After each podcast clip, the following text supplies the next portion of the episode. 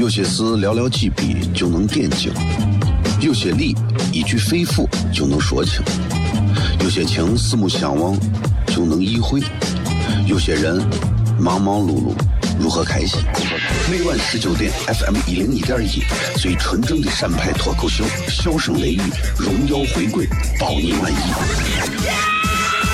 那个你最熟悉的人和你最熟悉的事都在这儿，千万别错过了，因为你错过的不是节目，是世界。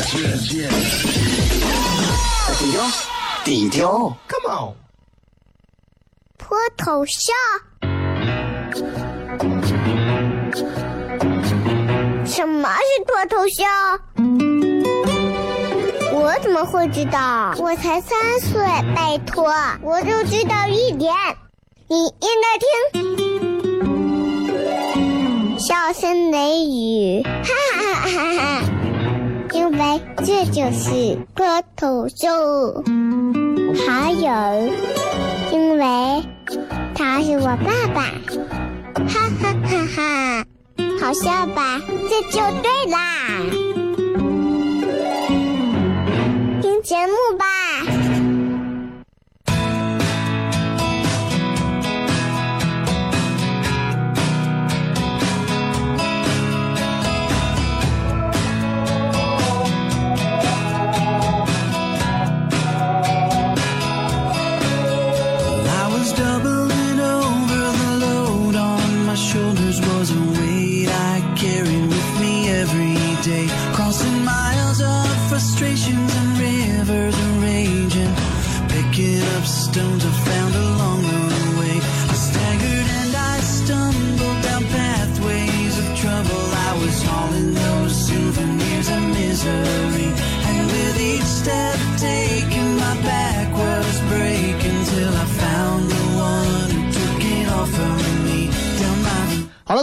F M 一零一点一陕西秦腔广播西安论坛。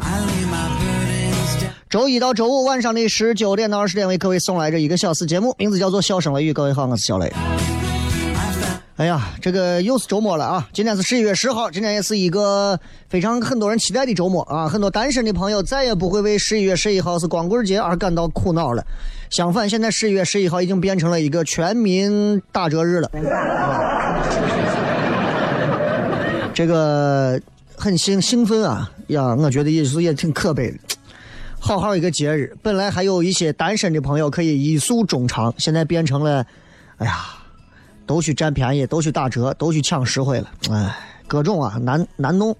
反正你看这个现在这个今年这个双十一，很多人吐槽，吐槽啥？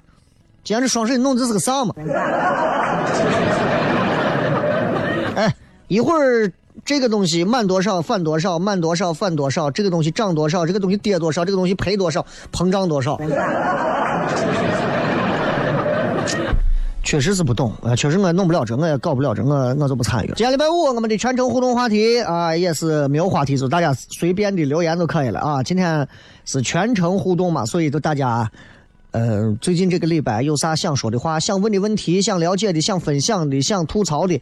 都可以在这个微博底下留言，然后只要是一些比较有意思、精彩的留言，都会在节目当中来互动回复。你哪怕说你要征婚，是吧？啊，这和现在你看这个时代啊，尤其到了二零一七年，你看这二零都过了一七年了呀，都十七年都过去了呀，这太快！这十几年的时间里头，你看人们的物质生活在不停的变化啊，有钱的人现在也越来越多。以前没有钱的我们，现在也变得有一点钱了，但是钱有时候不值钱了。啊，嗯，很多朋友现在还是在喊着要减肥啊，很多女娃说要减肥啊，减肥其实最难减的是啥地方？最难减的，最难减的是一个是腰，肚子上的肉，一个是大腿上的肉。肚子上的肉难减，你就不要减了，对吧？至少让爱你的人抱住你的时候，还有一个可以抓住的把手啊，英语叫 love handle。大腿粗一点也没有关系啊，不管是男娃女娃，大腿尤其女娃很多说，哎呀，我大腿粗，身材不好。大腿越粗，你想能在上面放的零食就越多。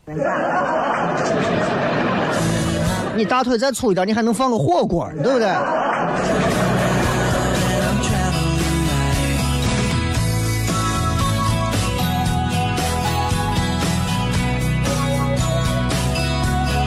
所以有时候我觉得就是，人们现在在这任何时代都会提及关于减肥的话题，尤其是现代人啊，古代人减不减肥我不知道，但是我觉得减肥不一定是能瘦下来的，而事实证明，大多数人的减肥最后都没有瘦下来，反而胖了。但是如果你想瘦，有一点很容易，失恋一定能让你瘦下来。啊，如果你说你失完恋反而胖了，那我个人认为你可能谈的那个不叫恋爱啊，谈的可能是合作，是吧？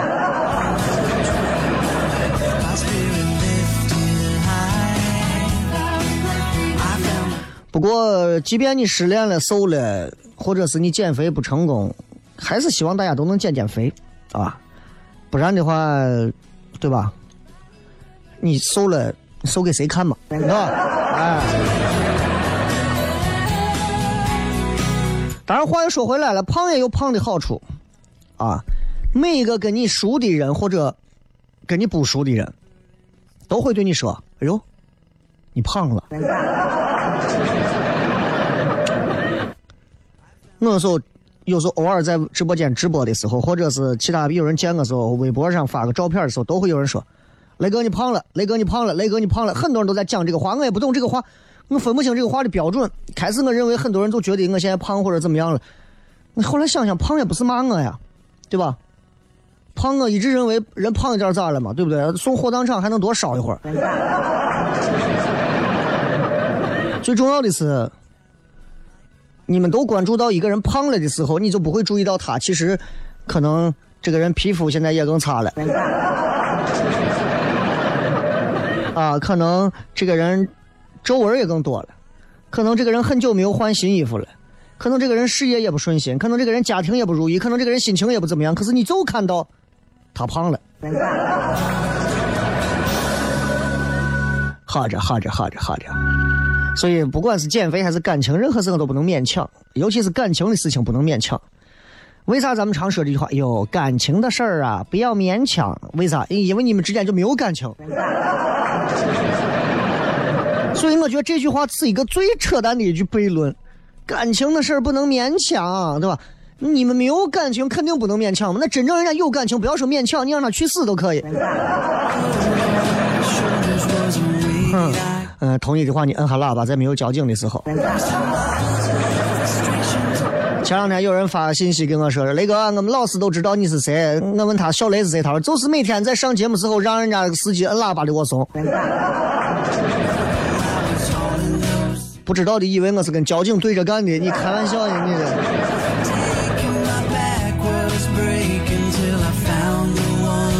咱们稍微进段广告，回来之后开始笑声雷雨。有些事寥寥几笔就能点睛，有些理一句肺腑就能说清。有些情四目相望就能意会，有些人忙忙碌碌如何开心？每晚十九点，FM 一零一点一，最纯正的陕派脱口秀，笑声雷雨，荣耀回归，包你满意。那个你最熟悉的人和你最熟悉的事儿都在这儿，千万别错过了，因为你错过的不是节目，是世界。低调，低调，Come on。脱头像？什么是脱头秀？我怎么会知道？我才三岁，拜托，我就知道一点。你应该听，笑声雷雨，哈哈哈哈哈。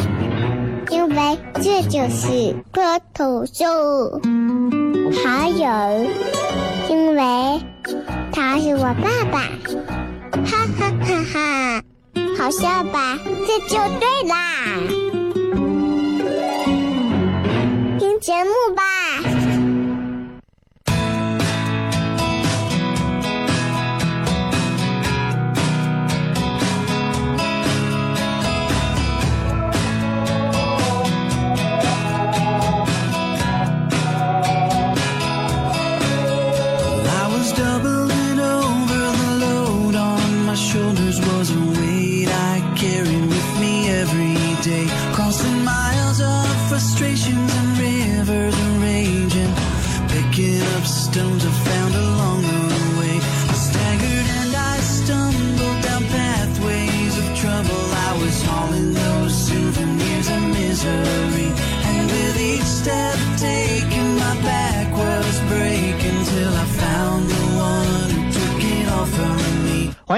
来，笑声雷雨，各位好，我是小雷。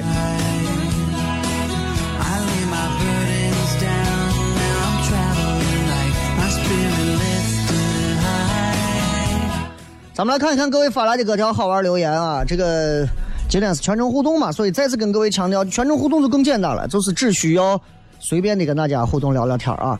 然后呃，今天是礼拜五，明天晚上在这个曲江书城对面四喜茶社，我们还是会有一场精彩的脱口秀啊，带给各位。如果大家感兴趣的话，可以来现场看，同时可以关注糖蒜铺子的微信号。现在我们的微信号已经成功的迁移到为为一个从服务号变成订阅号了。啊，从高级变成低档了。但是现在开始，糖蒜的微信号可以在每天都可以发送，所以我们经常从出票开始之后，我们会连续每天都会推这个售票信息。如果大家想要买票的话，今天晚上八点还是会再次推票，应该还有少量的吧，还有少量的余票吧，好像啊，呃，欢迎大家来看。然后这个周六晚上的演出，主持人还是我，我来主持。然后会有五位演员带来精彩的演出，如果大家感兴趣，可以来观看，好吧？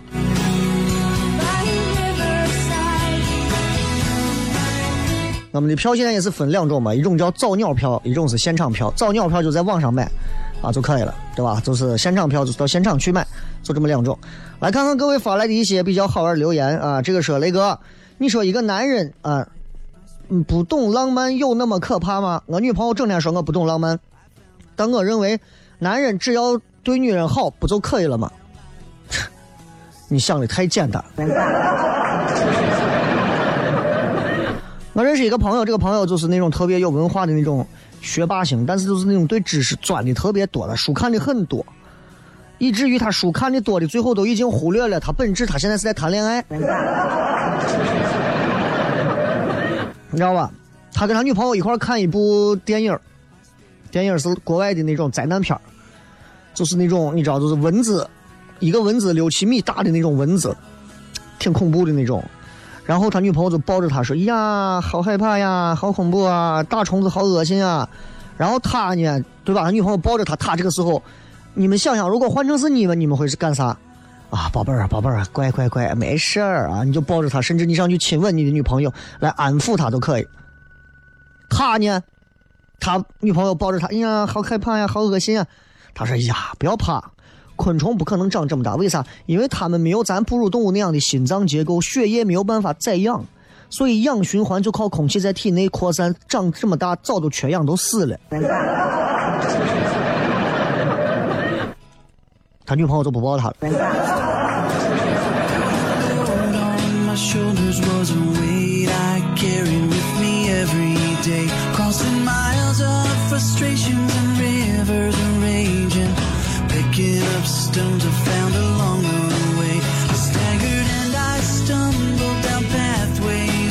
就有些时候啊，有文化这个事情确实是能把人吓住。我跟你讲啊，人啊，任何时候啊，都要让自己变得越来越有文化。不管你平时是看书，还是拿文凭、拿各种的职称、执照，各种，反正就是让自己在各种行业、各种领域都能有所建树。我还我很佩服有文化的人。啊！但是我一点都不欣赏那种只钻到文化里不懂人情世故的，一点都不懂的，我也不喜欢。我觉得一个一个有文化的人，他是会包含对于基本的人情世故以及情商的驾驭能力。光有文化，别的什么东西都不懂，把人都得罪光了，这种人确实，其实要文化给他也是浪费了。前段时间网上有一个题很好玩，说嗯说夫妻两个人啊。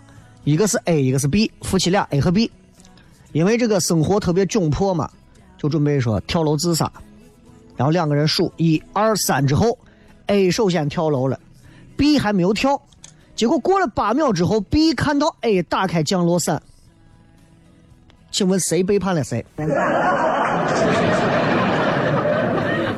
这个题害怕不？害怕吧？然后呢？底下几个人的回复真的让人觉得有文化有多害怕。有个人就回复说：“你看啊，民用的降落伞最便宜的一个降落伞也得六千块钱左右，普通的降落伞要几万，贵的十几万。B 还以为他们两个人生活窘迫要跳楼，没有想到 A 能买得起降落伞，所以说明 A 背叛了 B。另外一个拿自由落体来算，另外一个说八秒之后开伞，那个八秒自由落体应该是三百一十三点六米。我查了一下，降落伞最低打开要一百五十米，三百一十三加一百五十米，总共四百六十三米。世界前十大高楼里头只有六个超过四百六十米。第六个，香港环球贸易广场四百九十米，上海环球金融中心四百九十二米，台北一零一大厦五百零九米，麦加皇家钟塔饭店六百零一米，上海中心大厦六百三十二，迪拜的哈利法塔六八百二十八。所以他说，我顿时觉得他们生活一点都不窘迫。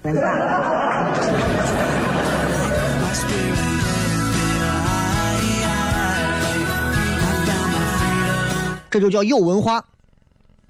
而且闲得没事干。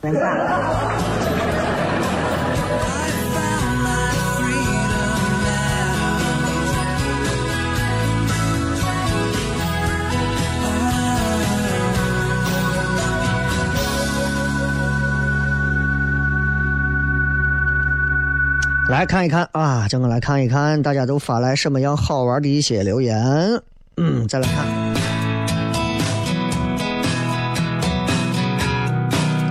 瑶池说：“周末出去浪，年轻就要嚣张。”我突然又想到了，就是，哎呀，就是咋说呢？就是 昨天、前天说的那个话，真的，你就是典型那种不鸣则已，一鸣惊人；不平则已，一贫如洗的那种。啊，周末的时间，没事，年轻人出去浪一浪啊。毕竟，对吧？每一个年轻人，尤其西安年轻人，都要经历在西安的街头浪过东大街、逛过小寨、爬过钟楼、跟女朋友压过顺城巷的这样的一些尴尬经历。嗯，这个口味单一的歌手还是喜欢听雷哥片。萝卜青菜各有所爱，在如今时代，真的就是，其实对于主持人来讲，受众都被分流了。以前，比方说有一万个人听小雷，现在可能有三百个人听小雷，剩下七百个人可能已经被各种的什么大胸的网红啊、搞怪的网红啊、游戏的主播呀，还有其他的游戏啊，都被吸引走了。所以，其实我们要面对的，做主持人要面对的，除了把节目做好之外，你还必须有更加多元化的。吸粉能力和让别人愿意持续关注你的能力，所以归根结底，你看啊，包括我现在在做自己的自媒体糖蒜啊，包括做自己的小雷的这些，其实慢慢慢慢慢慢，你就会发现，必须要做那种可替代性越强的事情，是越麻烦的事情，一定要不可替代。从工作到恋爱，你如果是一个可替代性强的，你就完蛋了。就是一定，不管是主持人还是各个行业都是这样，你一定要让别人都是替代不了你，一定是那种除了你谁都不行，而不是说谁都可以。不管是工作还是恋爱都是这样，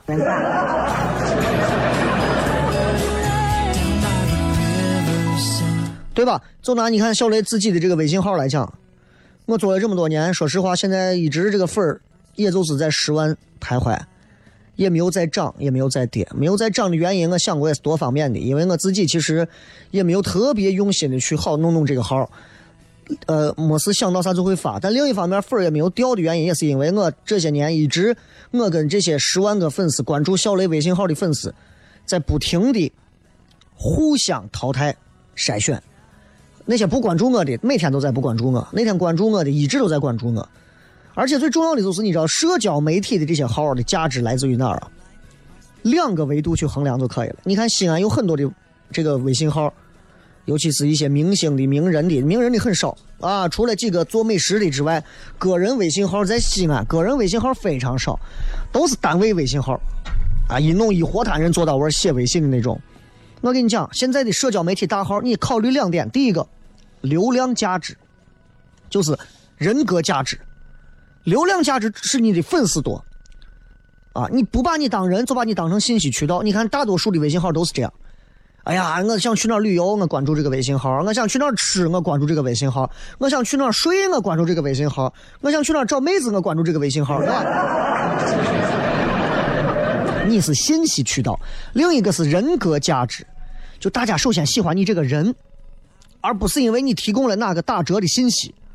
所以，对于我们像这种内容的生产者，人格价值的优势现在在逐渐超越流量价值。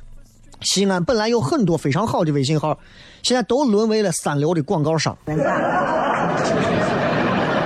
因为他们如果不给粉丝天天拉着这个店铺推荐那家什么火锅店、那家龙虾馆的，他们就不挣钱了。他们要的是这个，因为我跟你讲，真的，你只有具备了人格价值，你才能成为一个真正的，我们称之为叫 KOL。不然你就是一个流量的交互平台，互相在这换流量的，知道吧？差的很多。很多人问说啥是 KOL？KOL 就是关键意见领袖。我不知道我说这个话你听懂了没有？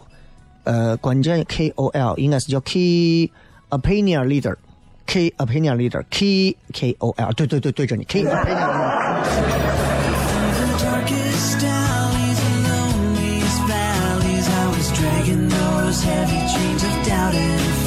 好了，咱们稍微进着广告，继续回来之后，跟各位带来咱们今天全程互动的笑声雷雨。有些事寥寥几笔就能点睛，有些力一句肺腑就能说清。有些情四目相望就能意会，有些人忙忙碌碌如何开心？每晚十九点，FM 一零一点一，最纯正的陕派脱口秀，笑声雷雨，荣耀回归，包你满意。那个你最熟悉的人和你最熟悉的事儿都在这儿，千万别错过了，因为你错过的不是节目，是世界。低调，低调，Come on。脱头像？什么是脱头像？我怎么会知道？我才三岁，拜托，我就知道一点。你应该听，笑声雷雨，哈哈哈哈哈！因为这就是脱头秀。还有，因为他是我爸爸，哈哈哈哈！好笑吧？这就对啦。听节目吧。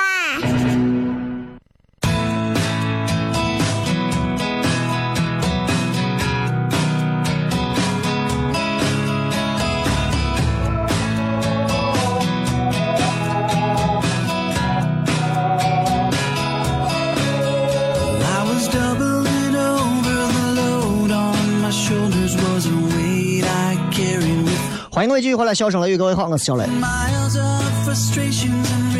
周五的全程互动啊、跟大家随心所欲在微信平台以及微博里留留言啊。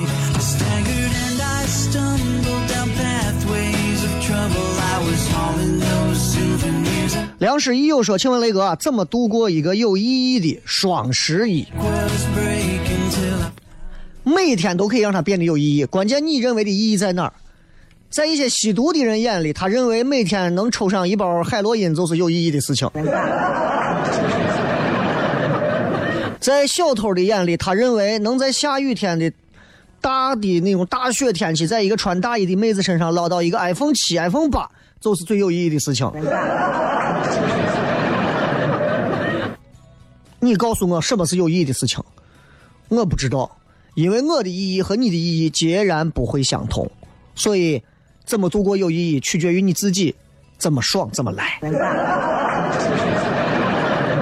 对吧？但是不管你度过还是不度过，你怎么考虑这个问题？哪怕你在床上躺一天，你拿块砖把自己拍晕拍一天，那一天二十四小时也是就那么一天就过去了，很快。所以怎么度过它，你自己可以计划，对吧？双十一这一天其实有一些内容，但这些内容不应该成为我们对这一天过于看重的一个一个一个标签我觉得其实 没有啥意义啊，人们尤其现在中国人在虚拟世界里头已经浸淫的太久了，适度的回归现实世界挺好的。反而我们在现实世界里面，很多时候我们的态度是非常的扭曲和不端正的。比方，我们在对待很多问题上，你看，我们现在中国人好像就在乎的几件事情。其实现在你看中国社会里头，其实我们家庭里头所在乎的几件事情：工作、挣钱、事业、地位、孩子。这几件事情里头，其实我们情志层面的东西很少。你经常会在很多的报道当中会看到，现在已经媒体会有很多的一些所谓的正能量的消息爆出来，但你总感觉那些东西太过的单薄。比方说，前两天有一个医生因为一个男的心脏停了，他做这个心肺复苏做了一千五百一万五千下，确实不容易啊！一万五千下，好家伙，你就原地摁到一个沙发上，你这样推一万五千下，我也是能把人累死呀！你确实要佩服人家这个。这个男的医生，宁最后救活了，但是这样的事情，你能说他是个例还是范例？对于这样如今这个社会当中，很多时候人们都在说呀，这个社会现在人情淡漠，感情缺失，这是不争的事实，的的确确是这样。人们在任何时候把感情的事情都放在后头，但我坚信的是啊，我坚信的是，时代的发展迟早会。让人们开始重新重视和唤起对于“情”这个字的深刻的理解和探讨，只不过我们此时此刻还没有完全意识到。毕竟这就好像一个穷娃，有一天飞出山沟，哎，突然有一天有钱了，他会把钱看得很重要。成龙在挣到自己第一个一百万的时候，买的金表、请的保镖、开的跑车，他到了他四十岁、五十岁的时候，他回顾这一生，他觉得这是他最愚蠢、最丑陋的一段时间。我觉得人都在度过这样一段。中国现在在发展，其实老百姓也有钱了。膨胀的人越来越多了，慢慢我觉得会好，但是这个时代我们必须要能够接受美好与丑陋并存，这就是这样一个时代。这也就是狄更斯说的，这是一个最好的时代，也是一个最坏的时代，就是因为我们现在还处在这样一个青黄不接、正在努力定型的时候，知道吧？好的一面特别好，差的一面坏毛病没改，这就好像变形记里面那帮子怂娃一样。当你看到坏坏毛病的娃突然有一天在给农村的这个父亲家里面打水，你觉得特别感动。但同样哈毛病他还是没改。说的有点多了啊！其实怎么度过有意义的双十一？你想买你就买，没钱你就看别人买。永寿的豆家村，我就想问一下，还有谁姓豆？就豆芽的这个豆。哎呀，这个姓我身边真没有见过。啊，我这块有个叫豆豆的，他也不是这个豆，他是这个窦唯的豆，所以你这个豆芽我还真的没有见过。就姓豆芽的这个豆，我和除了豆芽应该没有谁豆腐脑、豆花。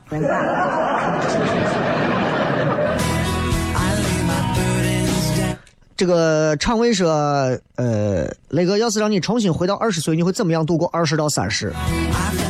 那我肯定二十到三十这十年，我会努力挣钱和工作。因为这十年认识的所有的这几百个女朋友里头，反正也没有一个能陪我走到现在，所以我直直接就错过他们就好了。人生如果可以这样子重回的话，那就有意思多了，但是也变得更加的可怕多了。比方说，你谈了一百个女朋友，前九十八个、前九十九个都把你给甩了，那你重新回到二十岁时候，那你咋？你准备把他们前九十九个都甩一次？那可能事情就不会朝现在这个方向发展了。你可能在第十个的时候就被打死了。梁小梅说：“有在西安的海南海口的美女吗？你是在我的微博底下在约吗？”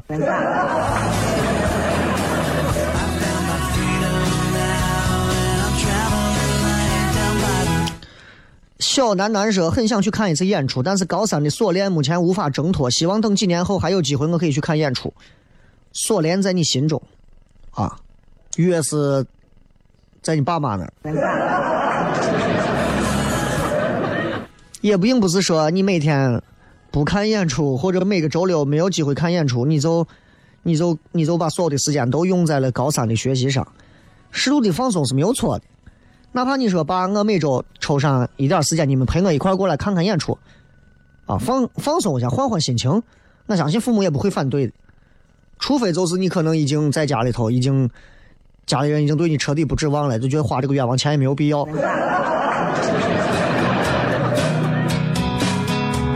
二强说了一个川普来访华，说说对咱西安有啥影响？还有就是有关部门把二零一八年放假的时间都已经公布于众，对于这个事儿谈谈你的看法。这个美国总统访华这个事儿最近反正特别火，各大媒体都是在各种的报道啊。空军一号里面停的全是自己的凯迪拉克专车，看着是特别拧啊。川普是个很好玩的人啊，所以我一直挺觉得他这个人，就是从某一个角度我还挺喜欢这种人，就是他，就是你发你会发现，只有像在美国这样的地方，才能诞生出一个真的一个，就是你知道他是拍过电影、搞过喜剧，然后他在娱乐圈里头混打过很久的，他居然能当上总统，你知道吧？我到现在为止，你知道，我都我都不能接受一个这样的人到中国来，他居然是美国总统，对吧？难道说他在他如果是小布什或者是这个奥巴马时期，当时在处理这个这个伊拉克战争呀，或者再往啊克林顿那会儿，或者是伊拉克战争，或者说是当时攻打什么巴格达各种的那些反恐各种事情的时候，那他如果到时候咱们不打，打能有啥意思啊？咱就跟他做生意，然后让他们到时候贷咱的款啊。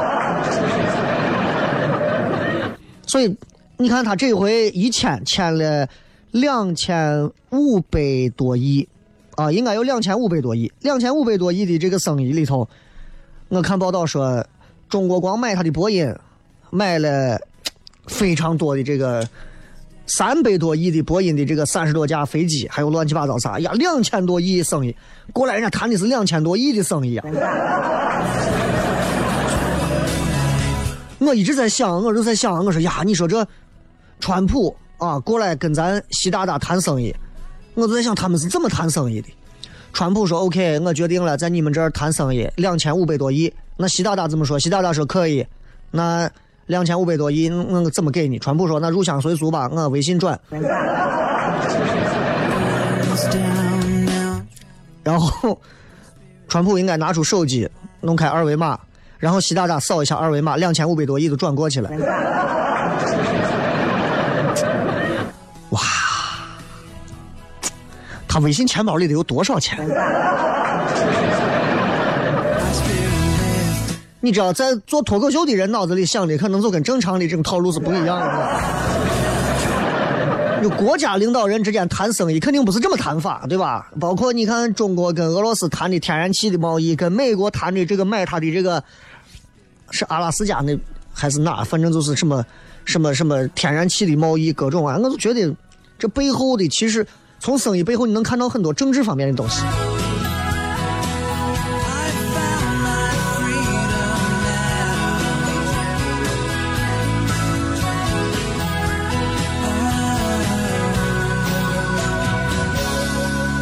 好吧，继续来看啊，这个，嗯，当然了，也很有可能，你看，川普他有自己，美国总统川普他有自己的这个，就叫特朗普嘛，他有自己的这个什么，那叫啥？那叫那个那个那个那个那个那个那个网上的那个叫啥？他自己的什么 Facebook 啊，Twitter 啊，Twitter、Facebook，川普这几天好像一直都没有发，来中国之后一直没有发任何社交网络上的东西。川普多爱发的，在推特上经常发，我要怎么怎么样，要干啥？这是很少在社交网络上会发东西的国家级领导人。川普这两天没有发的原因，我估计很简单，因为在中国他现在买不到 VPN。咱们稍微接着广告回来之后，小声雷雨。脱头像？什么是脱头像？我怎么会知道？我才三岁，拜托，我就知道一点。你应该听，笑声雷雨，哈哈哈哈！因为这就是脱头秀。还有，因为他是我爸爸，哈哈哈哈！好笑吧？这就对啦。节目吧。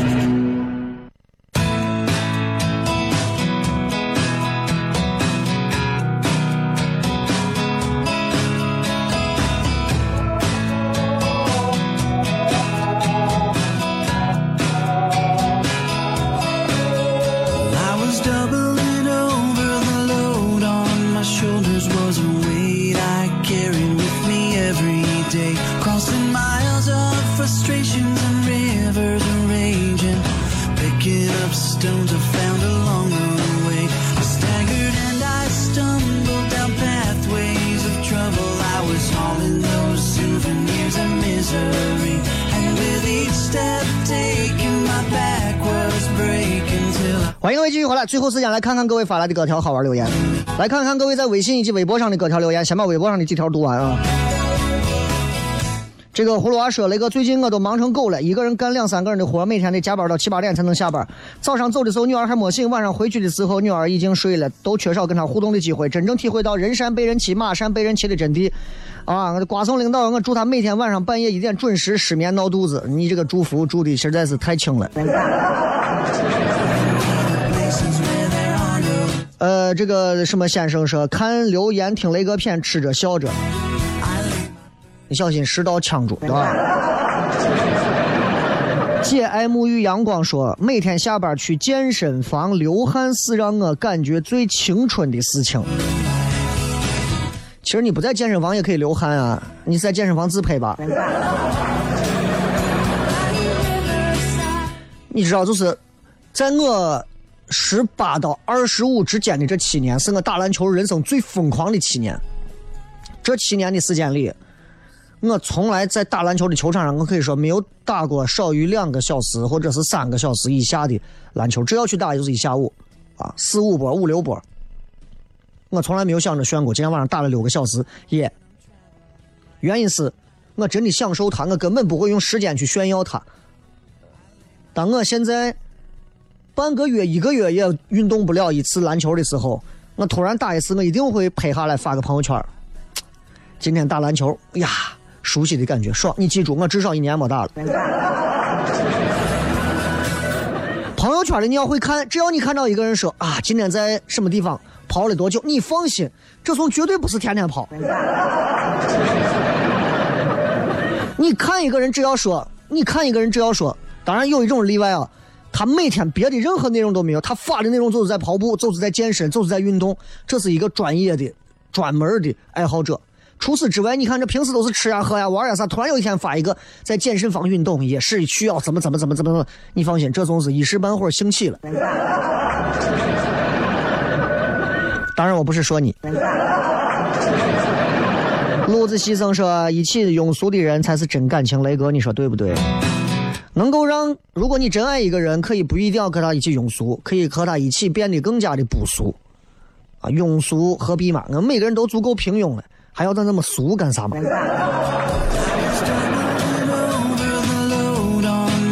海洋说每天都在开置物捡埋会，也不知道这霾从哪儿来的，该覆盖的、该整改的都做了，还是越来越严重，搞不清几个区交叉检查还是如此。你这不是在地面找的问题，对不对？这，你看，首先每天都在开置物捡埋会，至少证明那还有些人会花时间，不管那个会开的有没有意义，至少有人会做到位，为这个事情去 把时间花到位，对不对？我就这么讲，就算你知道霾是从哪儿来的，你也不可能完全的阻止掉它，因为我们永远不会知道霾到底是从哪儿来的。如果你有一天发现，哎，咱们现在上空的这个空气里头还有辐射，你也不会知道这个辐射到底是从哪儿飘过来的，因为这个地球太大了，这个这个这个气流的走向不是我们这些凡夫俗子能了解的。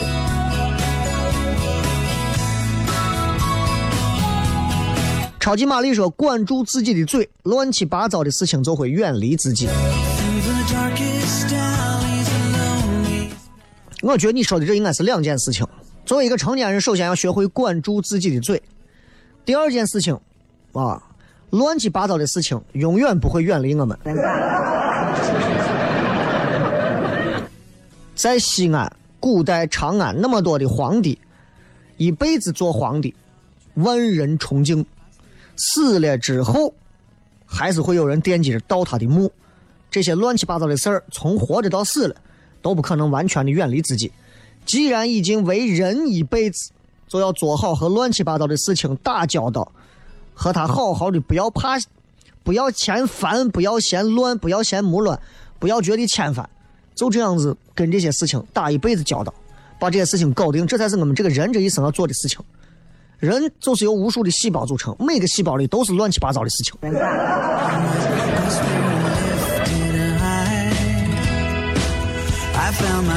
说明天生日我是不是被诅咒单身了明天生日十一月十一号，咦，那不可能，一一生一世，一心一意，多好的日子！明天双十一结婚的人也不少呀，双十一那真的就是一生一世，一心一意，多好的日子，对吧？呃，还说被念就像被翻牌子灵性，你想太多了。我念你一下，你也不会掉块肉，我也不会脱件衣服。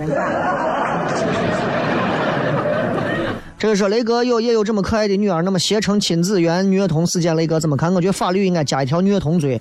北京把校园欺凌的几个未成年女娃都判刑了，这几个老师包括负责人不能放过。每个人心中都有一个、嗯专门的，就是怎么讲，都有一个专门自己的这个一本账啊。关于这件事情，我相信绝大多数人，包括我在内，都是这样的，就是很愤怒，非常的愤怒，愤怒于怎么能怎么能是怎么能这样的对娃，对吧？确实愤怒。首先，所有人看到的第一印象，不管有没有孩子，都很愤怒。尤其是像有孩子之后，如果你要问我的话，其实我跟你们的反应是一模一样的。我恨不得上去把这一脚把这从踹死。但是最害怕的是，你想，在这样一个上海吧，这应该是上海的事儿吧？中国的超一线大城市里头，一个相当不错的企业的亲子托儿所里头，光视频资料就有五个月的资料，里面发生的虐童事件居然长达五个月。那在中国，你假想一下，在咱中国任何一个五六线小城市的某个地方的幼儿园，会是怎么样？所有看了这个消息的父母跟我一样，心中第二个想法应该就是我娃肯定在学校，说不定也。我不知道这算不算叫虐童啊？我上小学的时候，我也被老师打过，扇巴掌、踹，我也被老师打过，因为我小时候也淘气。但我不觉得那是虐待，我也从来没有跟我家人说过。啊，我也从来没有说过。包括我们班以前有学习学的不好的，我老师在后头大耳刮子，连抽二十几个，我们都觉得，我们从来没有回家给家长说过，从来没有说过，就是小学甚至中学，我们都没有说过。就就是你知道，就是就是这里面有个观点啊，就是我们固有观念里头，就是老师打孩子不行，家长打孩子是可以接受的。那《弟子规》说的嘛，小仗受，大仗走，就是父母打你，用擀面杖这个东西你就要忍。如果父母打你，弄了个意大利炮，你就得跑。这是不是废话，对吧？《弟子规》里头就应该补充一句：之所以要跑，不是要你保全性命，因为如果那个时候父母把你杀了，那父母要坐牢呀。所以有一些观念，你不能说它迂腐不迂腐，但是它确实埋在很多人心里。